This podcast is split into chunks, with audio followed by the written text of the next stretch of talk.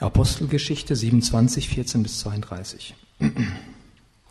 Aus der Richtung der Insel brach bald ein Sturm los, der gefürchtete Nordost, und riss das Schiff mit. Da es unmöglich war, Kurs zu halten, ließen wir uns einfach treiben.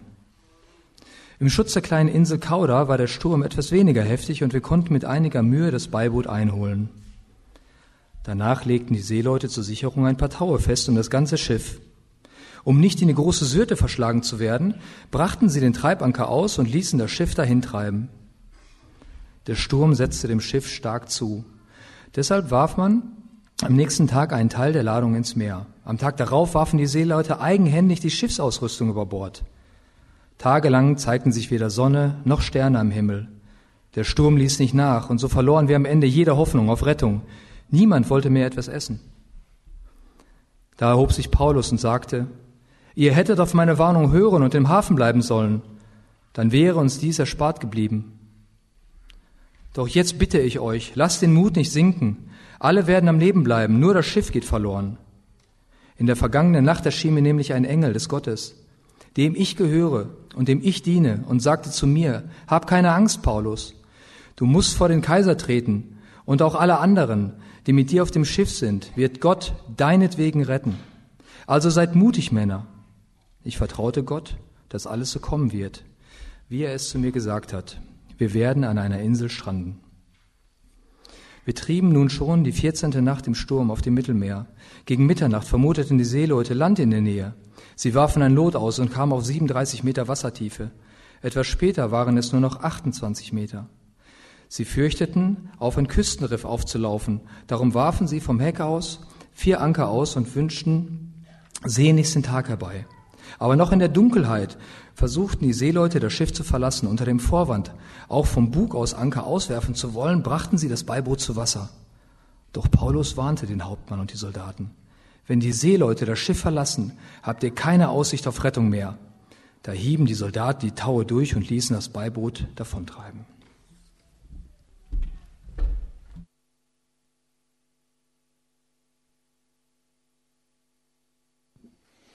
Ich bete noch vor der Predigt. Vielen Dank, himmlischer Vater, dass du uns einzelne Menschen ernst nimmst und wahrnimmst in unseren äh, Gedanken, auch Fragen an dich und Zweifeln. Und ich bitte dich, dass äh, du uns hilfst, die Schnittmengen zu entdecken zwischen diesem Text und unserem Leben. Äh, schenk doch bitte, dass das bei jedem von uns ankommt, was dir selbst wichtig ist. Amen.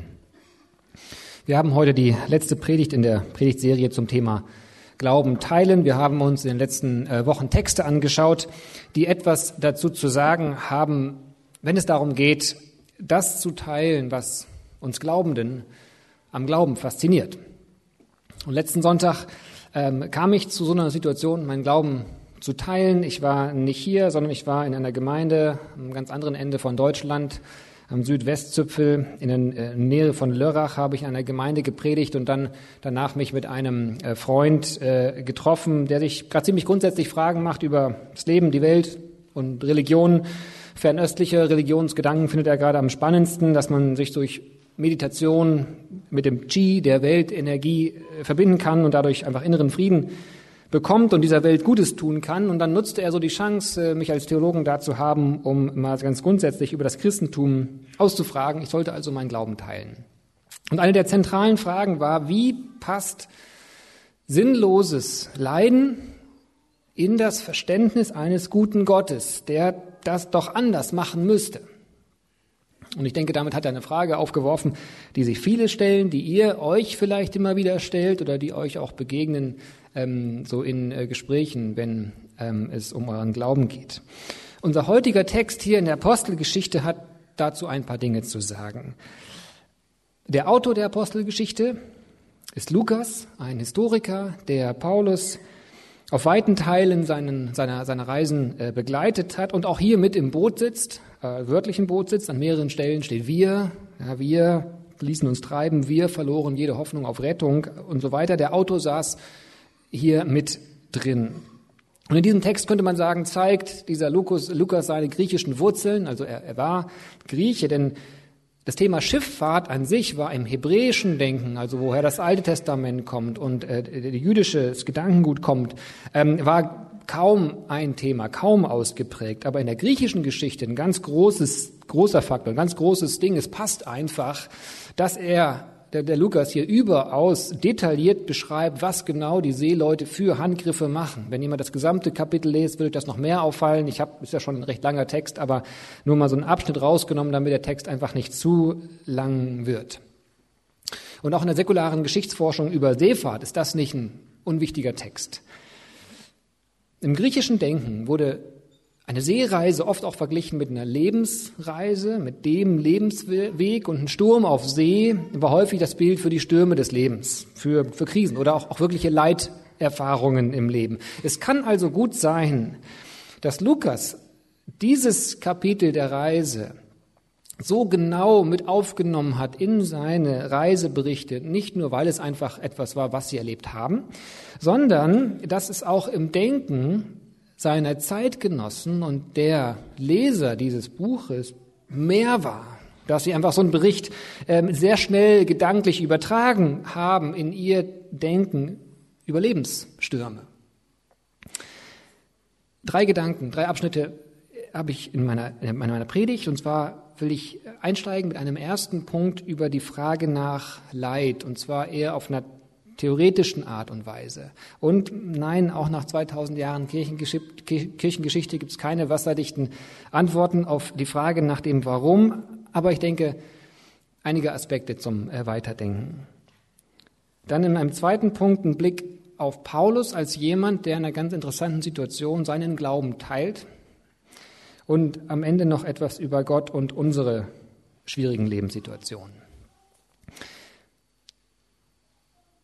Zum Ersten. In der, in der damaligen Zeit gab es zwei philosophische Schulen, die so vorherrschend waren und die auch interessanterweise in unserem heutigen Denksten, Denken zwei ganz verschiedene Arten und Weisen vorgeben, wie wir mit Schicksalsschlägen umgehen sollen. Das stoische Denken und das epikureische. Die Stoiker sagten im Prinzip, das Leben ist vorgegeben, es wird irgendwie gelenkt, man muss es einfach annehmen und gelassen auf jedes Schicksal reagieren. Nimm einfach alles als gegeben an. Die Epikureer dagegen sagten, die Geschichte ist ein Zufall, du musst dein Leben selbst in die Hand nehmen. Es liegt einfach an dir, was du daraus machst.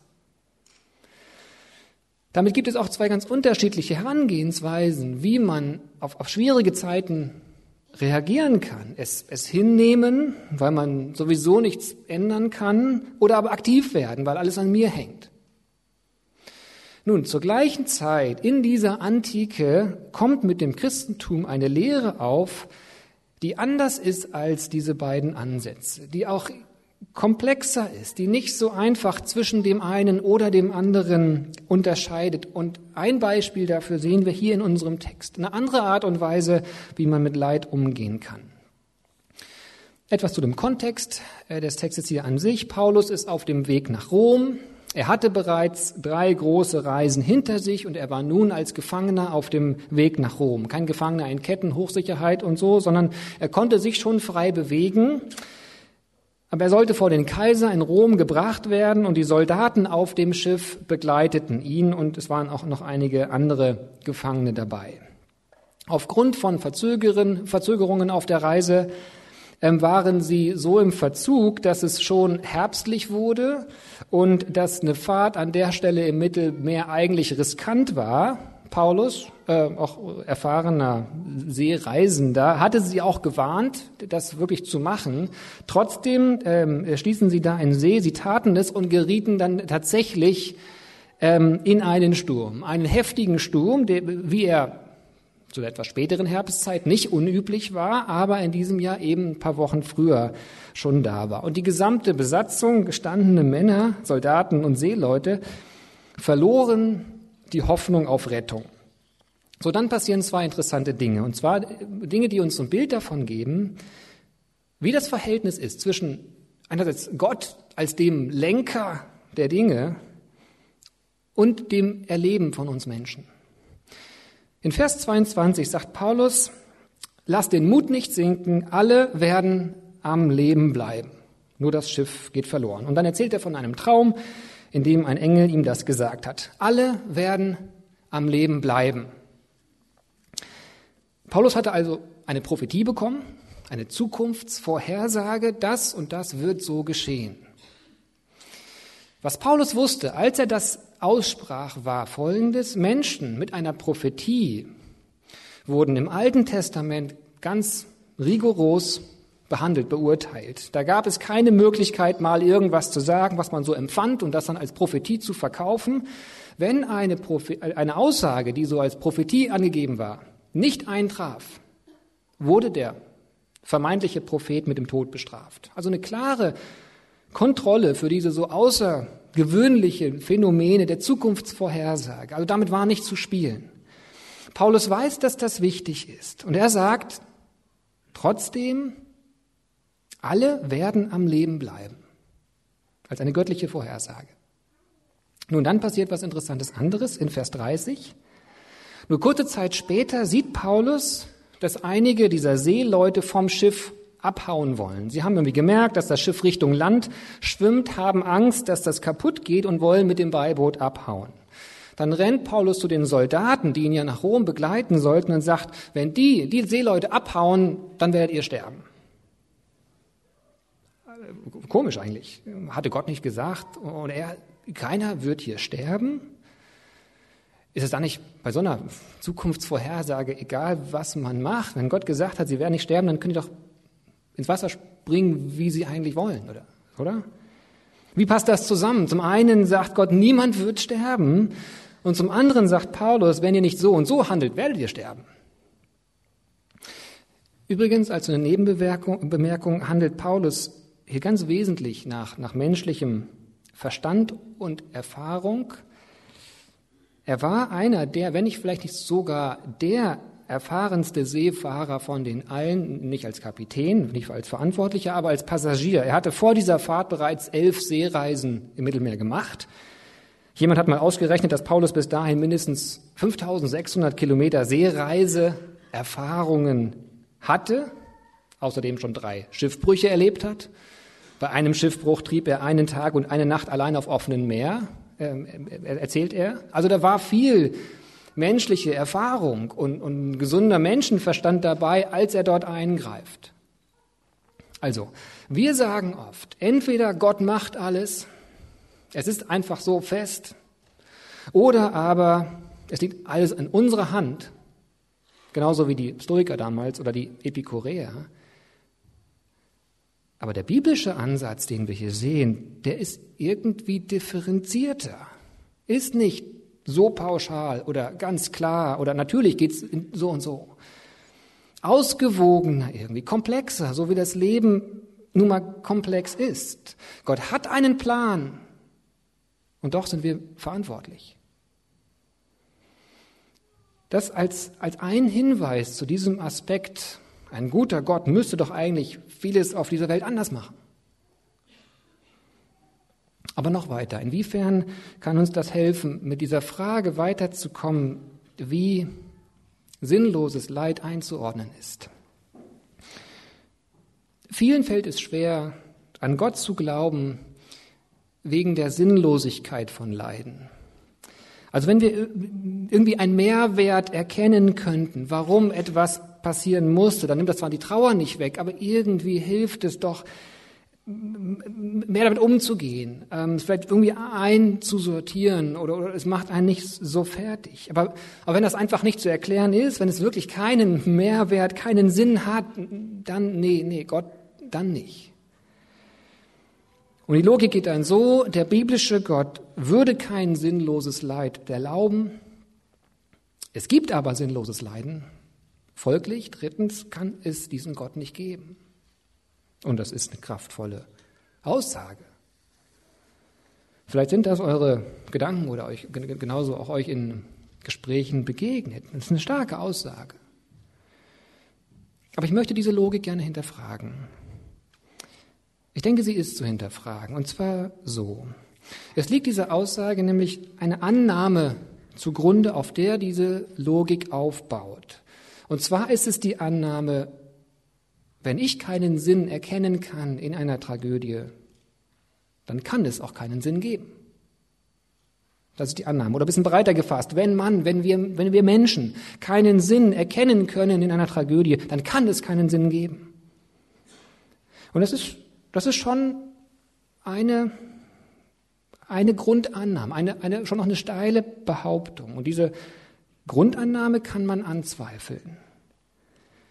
Ich habe einen interessanten Vergleich gehört eines äh, christlichen Theoretikers, der hat mal dieses Bild gebraucht. Er sagte, stellt euch ein Campingzelt vor, wenn man in ein Campingzelt hineinschaut, um zu sehen, ob sich darin vielleicht ein bissiger Hund befindet, man aber keinen bissigen Hund sieht, ist es höchstwahrscheinlich, dass keiner drin ist.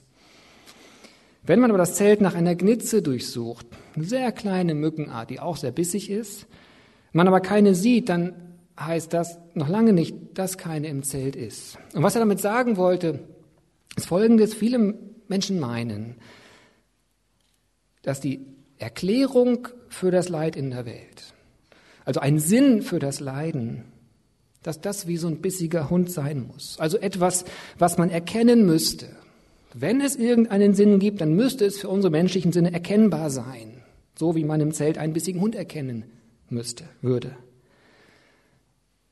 Aber warum ist das so klar? Es könnte doch auch wie eine Gnitze sein, etwas, was man eben nicht erkennen kann mit unseren menschlichen Sinnen. Und wenn jemand mit diesem Gedanken kämpft, ich, es fällt mir etwas schwer, ich kann einfach nicht an Gott glauben. Ich bin an der Stelle einfach ein Agnostiker. Ich kann keine feste Meinung über Gott sagen, weil es sinnloses Leiden gibt. Dann steckt in diesem Denken, in dieser Aussage eine gewisse Spannung drin. Man sagt einerseits, über Gott kann ich keine verbindliche Aussage machen.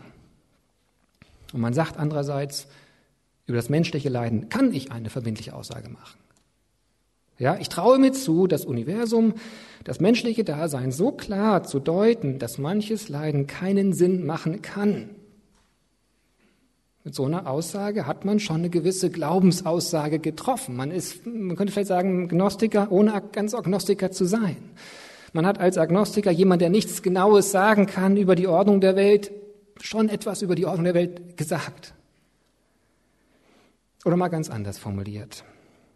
Wenn Gott Gott ist, also so viel Gott, wie er eigentlich sein müsste, größer als wir, höher als unsere Gedanken. Wir können ihn nicht ganz erfassen, sonst wäre er nicht Gott. Wenn Gott Gott ist, dann muss er doch eigentlich auch so groß sein, dass er Gründe für Leid haben kann, die wir nicht sehen. Es ist also angebracht, diese für doch viele so klare Logik wenigstens anzuzweifeln. Es gibt sinnloses Leiden, deshalb kann es keinen guten Gott geben. Gott gibt uns hier im Text diese Perspektive. Paulus, der Historiker Lukas beziehungsweise die Bibel geben uns einen sehr komplexen und, und sehr weit gedachten Ansatz dieses Verhältnisses zwischen Gott und den menschlichen Ereignissen. Einerseits, Gott hat die Kontrolle und gleichzeitig Böses hat er nicht gemacht. Einerseits ist er, er, er der Herrscher der Welt, arbeitet alles in seinen Plan hinein und gleichzeitig ist er auch nicht der, der Autor des Bösen, der Schöpfer des Bösen. Und wer sagt, also mit dieser Unerklärlichkeit komme ich nicht klar, muss ich immerhin bewusst sein, dass er klarkommt mit seiner, ich sage mal, Glaubensaussage geklärt zu haben, dass es sinnloses Leiden gibt. Also ein bisschen was Theoretisches im ersten Punkt für euch zum Weiterdenken. Ich komme zu meinem zweiten Punkt. Etwas können wir wissen über Stürme des Lebens. Und zwar wissen wir, was mit uns passiert. Oder eine andere Schrift über diesen Punkt äh, könnte sein, wie Paulus seinen Glauben teilt. Ich finde Paulus sehr beeindruckend. Eigentlich ist er hier quasi die Ruhe im Sturm. Er redet den anderen Mut zu, er ist es und nicht äh, einer der anderen 275 Personen, denn so groß war die Besatzung, wie es später im Text heißt. Ähm, er ist der, derjenige, der diesen Mut zuspricht und dann sagt er auch so fast ja väterlich oder mütterlich anmutende Worte. Esst ein bisschen, stärkt euch, würde er später dann noch sagen. Das war schon mehr als eine Nettigkeit oder so ein ja, ich habe jetzt mal meine meinen nächsten Lieb-Aktion.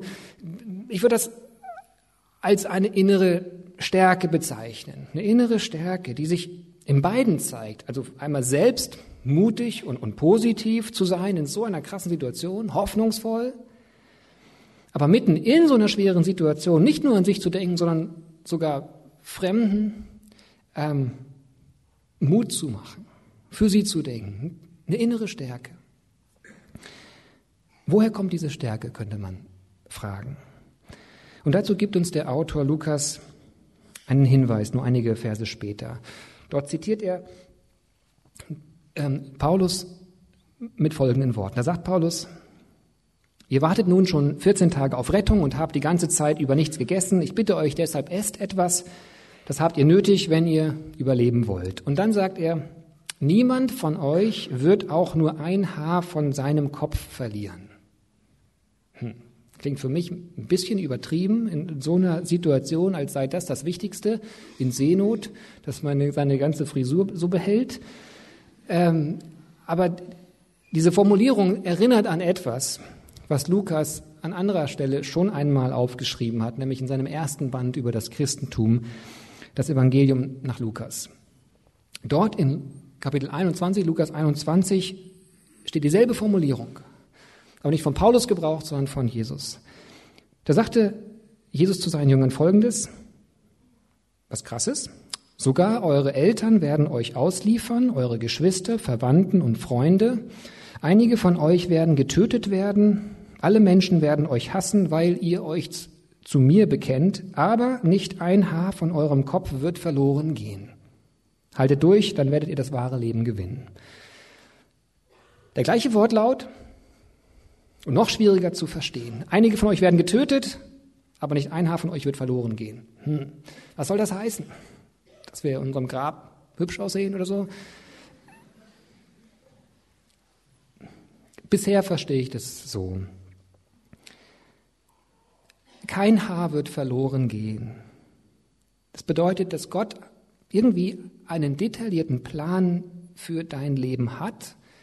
Er sieht das Ziel, er will dich dorthin, wird dich dorthin begleiten und auf dich aufpassen. Und dieser Plan beinhaltet Schönheit, Liebe, Freundlichkeit in diese Welt zu bringen, also einerseits in dich hinein, dich damit beschenken, aber durch dich auch andere Menschen. Aber dieser Plan beinhaltet auch schwierige Zeiten und sogar wirkliches Leid. So verstehe ich bisher diese Aussage von Jesus. Paulus hat das genau so erlebt. In einem seiner Briefe ähm, drückt er das so aus, in 2. Korinther 11. Da zählt er auf, was er alles Heftiges erlebt hat, Schiffbrüche, Verfolgungen, eine Steinigung, Auspeitschungen und so weiter. Und, und sagt dann, mittlerweile trage ich meine Schwäche gern, ja, ich bin sogar stolz darauf, weil dann Christus seine Kraft an mir erweisen kann. Also sozusagen äußerlich werde ich, werde ich vielleicht schwächer, äußerlich werde ich weniger, aber innerlich werde ich mehr. Innerlich werde ich stärker. Und hier in diesem Text, in diesem Sturm, zeigt er das ja genauso. Wenn Paulus dort in diesem tagelangen Sturm mit völlig verängstigten Menschen sagt, es wird euch kein Haar verloren gehen. Ich kann mir vorstellen, dann sieht er, was Gott in seinem Leben gemacht hat. Einerseits viel Schmerzen erfahren und bestimmt einige Haare dabei verloren. Doch gleichzeitig eine innere Stärke und, und, und Mut und, und einen inneren Frieden gefunden, der sogar in diesem Sturm anderen Menschen Lebenskraft geben kann. Weil er weiß, Gott hat einen Plan und, und, und, und er würde ihn ans Ziel bringen, auch wenn dieser Plan viel mehr Schmerzen beinhaltet, als er das geahnt hätte. Also mich beeindruckt das, dass Paulus als Gefangener und Schiffbrüchiger diese innere Stärke hat, die nicht nur an sich denkt, sondern wirkliche Schönheit in, in, in die Angst dieser Welt oder Angst dieser Herzen bringt. Das fasziniert mich. Aber man, muss, man muss auf an der Stelle auch sehr aufpassen. Ich verstehe die Bibel nicht so, dass sie meint, alle Schmerzen im Leben machen einen stark. Nein, ein schmerzhaftes Leben kann einen auch kaputt machen. Es kann tiefe Bitterkeit entstehen zum Beispiel. Und es ist wichtig, dass wir unsere schmerzhaften Zeiten versuchen, mit Gott durchzukämpfen. Also wirkliche Lebensstürme können uns auch kaputt machen. Aber was ich auch aus der Bibel entnehme, ist ein Leben ohne jegliche Lebensstürme wird unser Leben kaputt machen. Wenn wir uns versuchen, aus jeglichem Leid herauszuhalten, aus eigenem Schmerz oder dieses mit, mit zu eigen machen der Lebensstürme anderer, wenn wir versuchen, das zu, zu verneinen und, und, und dass wir das ähm, ähm, da uns versuchen, da rauszuhalten, das wird unser Leben kaputt machen. Denn der Plan Gottes für unser Leben beinhaltet irgendwie die schmerzhafte Realität des Lebens nicht zu ignorieren, sondern durch sie uns reifen zu lassen. Und uns zu Persönlichkeiten reifen zu lassen, die innerlich stark geworden sind, zu Menschen von, von, von Gehalt sozusagen, von Menschen, von, von, die, die eine Schönheit ausstrahlen, die, die tief ist und Ausstrahlungskraft hat und nicht oberflächlich bleibt, zu Menschen von Mitgefühl.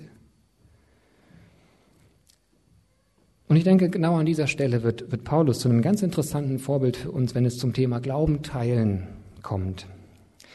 Mit seiner Erfahrung von Schiffbrüchen unter anderem, mit seiner schmerzhaften Erfahrung, vielfältig schmerzhaften Erfahrung, war er jetzt fähig, seinen Glauben zu teilen, in, in so einer krassen Situation. Gott hat ihn bis zu dieser Stelle heranreifen lassen, so sehr, dass er dort in dieser Situation Ermutiger für andere sein konnte. Ich glaube nicht, dass, war, dass es einfach nur Gott war, der Paulus mal kurz eine Leichtigkeit gegeben hat, nach 14 Tagen Seekrankheit so ein, so ein Ermutiger zu sein. Nein, es war das, was Paulus durch die Zeiten, durch die Jahre hinweg, die er mit Gott durchkämpft hat, was in ihm herangereift ist.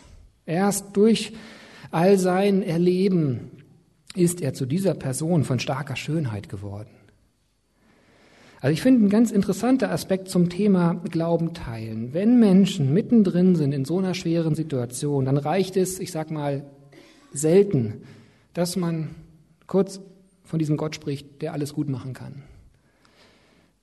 Wenn es aber eine Person erzählt, die selbst durch viel Einsamkeit gegangen ist und Angst gegangen ist, dann bekommt das auf einmal Gewicht. Und dann kann sie, diese Person, viel Lebenskraft und Ermutigung in ängstliche Herzen sprechen. Und zweitens, worin Paulus mir zu einem Vorbild beim Thema Glauben teilen ist, ähm, so wird, ist diese kleine, aber feine Art, wie er von Gott spricht. Ich finde eine wunderschöne, unaufdringliche Art und Weise. Es hätte gereicht, wenn Paulus gesagt hätte, ich hatte einen Traum mit einem Engel oder ein Engel des christlichen Gottes hat mir was gesagt Macht er nicht? Paulus sagt, ein Engel von dem Gott, dem ich gehöre. Von Gott, dem ich gehöre. Das ist kein Glaubenteil nach dem Motto, ihr müsst auch alle glauben. Sondern das ist ein schlichter Hinweis in tiefer Art und Weise, was der Glaube mit einem macht. Ich finde die Formulierung irgendwie super. Wenn wir sagen, ich glaube an Gott oder ich bin Christ, dann ist das schon auch was und bewegt auch manche, aber oft nicht so sehr. Aber wenn wir so auf die Frage antworten würden, du sag mir mal, was macht das Christentum eigentlich aus? Und wir antworten würden, also für mich heißt das Christentum, ich gehöre Gott, dann kommuniziert das ganz schön viel von dem, was den Glauben wirklich ausmacht. Und damit bin ich auch schon mittendrin in meinem letzten Punkt etwas über Gott und unsere schwierigen Lebenssituationen. In diesem Satz von Paulus steckt eine feste Gewissheit. Der Gott, dem ich gehöre. Ich gehöre diesem Gott. Für mich drückt das mehr aus, als wenn ich sage, ich glaube an Gott. Ja, da schwingt auch immer so mein Glauben mit. Aber wenn ich sage, ich gehöre Gott, dann, dann, dann, dann schwingt da was Unabänderliches mit. Ein für alle Mal, ich gehöre jemandem. Diese Gewissheit hat nicht nur Paulus. Diese Gewissheit können alle Christen haben, weil im Zentrum unseres Glaubens ein Gott steht, der nicht darauf warten, was wir mit unserem Leben anstellen oder nicht, sondern der sich so sehr nach uns sehnt, dass er selbst Mensch als Mensch auf die Erde gekommen ist, in Jesus Christus. Und was Jesus für Lebensstürme erlebt hat, Ablehnung und Anfeindungen, körperliche Schmerzen und Einsamkeit. Das ist für mich persönlich das stärkste Argument für die Liebe dieses Gottes, ähm, für das, für das Gutsein dieses Gottes trotz aller ungelösten Fragen. Jesus hatte sich so viel kosten lassen, dass ich ihm gehören kann. Oder aus der Perspektive des Vaters, Gottes des Vaters, genauso krass, sein Kind leiden zu sehen, aus Liebe zu mir, aus Liebe für viele, viele andere. Es bewirkt so eine, so, eine, so eine Gewissheit darüber, dass Gott irgendwie schon zu seinem Ziel mit mir kommen wird. Dass nämlich vielleicht trotz allem Haare raufen, wo Haare ausfallen, trotz allem Altern, wo Haare ausfallen, trotz manchen Verbrennungen vielleicht, wo Haare ausfallen, irgendwie doch keins meiner Haare verloren gehen wird. Und sogar noch mehr, wenn Jesus Christus, der, der Prototyp Mensch oder wie es die Bibel ausdrückt, der zweite Adam, wenn Jesus so viel Heftiges erlebt hat, dass meine vermeint, umso, wenn er so viel erlebt hat, um zu seinem Ziel zu kommen, dann kann ich mich auch diesem Gedanken nähern, dass meine bisher vermeintlich sinnlosen Lebensstürme doch zu mehr gut sind, als ich denke. Und das, wenn wir erleben, was im Glaubensbekenntnis der gesamten Christheit, Christenheit ausgedrückt wird, ich glaube an die Auferstehung der Toten und das ewige Leben. Wenn wir das erleben werden, ich kann mich diesem Gedanken nähern, dass wir dann verstehen werden, wozu alles gut war, auch wenn wir es jetzt nicht sehen können. Ein Lied hat mich vor kurzem sehr berührt, ähm, weil ich aus dem Text diese biblische Zukunftshoffnung irgendwie herausgehört habe. Ich denke, das war mit dem Lied nicht gewollt. Ich, ich wüsste nicht, dass die die Sängerinnen äh, dieser, dieses Liedes äh, aus der Band eine christliche Perspektive hätten. Ähm, mich, bei, mir kam, bei mir kam das so an. Es ist das Lied July von der Band Boy. Ihr findet den Text im englischen Original auch irgendwo im Heft, ich glaube auf der nächsten Seite, irgendwo bei dem Abendmahl. Dort, wie gesagt, auf Englisch, aber ich habe einige, einige Teile auf Deutsch übersetzt, die ich jetzt mal äh, zitieren möchte. Also wenn es stimmt, was die Bibel über unsere Zukunft sagt, dann müsste das so in etwa klingen. Ich lese es vor. Zieh nun deine Schuhe aus. Du bist einen weiten Weg gegangen, diese vielen Kilometer gelaufen und jetzt bist du am richtigen Ort. Das ist deine Feier und alle sind gekommen. Alle lächeln und singen deinen Namen. Und die Albträume und Monster und deine größten Ängste scheinen Lichtjahre entfernt. Nein, hier werden sie dich nicht finden. Merkst du es? All dein Hinfallen, all deine Kämpfe, all deine schlaflosen Nächte, alles Belächeln, all deine Seufzer.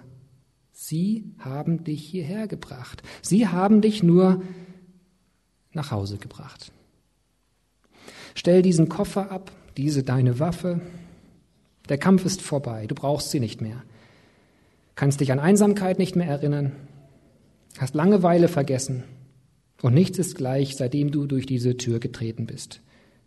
Und du verstehst, dieser nie endende Tanz, dieser Kampf, jetzt macht alles Sinn. Es hat dich hierher gebracht. Es hat dich nur nach Hause gebracht. Das Lied July von der Band Boy. Also diese Zukunftserwartung macht den christlichen Glauben zu einem positiven Glauben, zu einem lebenszugewandten Glauben. Und ich möchte euch irgendwie mitgeben mit dieser Predigt. Also wenn ihr diesen Glauben habt, dann seid erinnert daran. Wir wissen nicht, warum Gott es zulässt, was du vielleicht gerade erlebst, aber wir wissen, was die Antwort nicht sein kann, dass Gott dich nicht liebt. Er hat seinen Sohn für dich gegeben. Er, er will dich und er wird zu seinem Ziel mit dir kommen, einem schöneren Ziel, Ziel, als du dir vorstellen kannst. Und mit diesem Wissen, dass Gott einen Plan hat, werde aktiv. Halt durch, häng dich an Jesus, denk neu nach, worüber du dankbar sein kannst, erinnere dich an deine guten Strategien und geh weiter, aktiv. Und an die von uns, wer diese Beziehung zu Jesus nicht hat, aber irgendwie so mehr Interesse verspürt als so eine Gedankenanstöße in der Theorie über Gott und das Leben, wer so in diese Richtung denkt, es ist möglich, es auszuprobieren.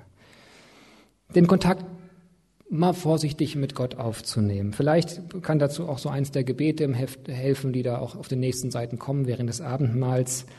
ähm, so, so, eine, so eine Hilfe sein, um so einen ersten Schritt zu machen. Ich glaube, dass Gott sehr offen ist, dass noch mehr Menschen sagen werden, dieser Gott, dem ich gehöre.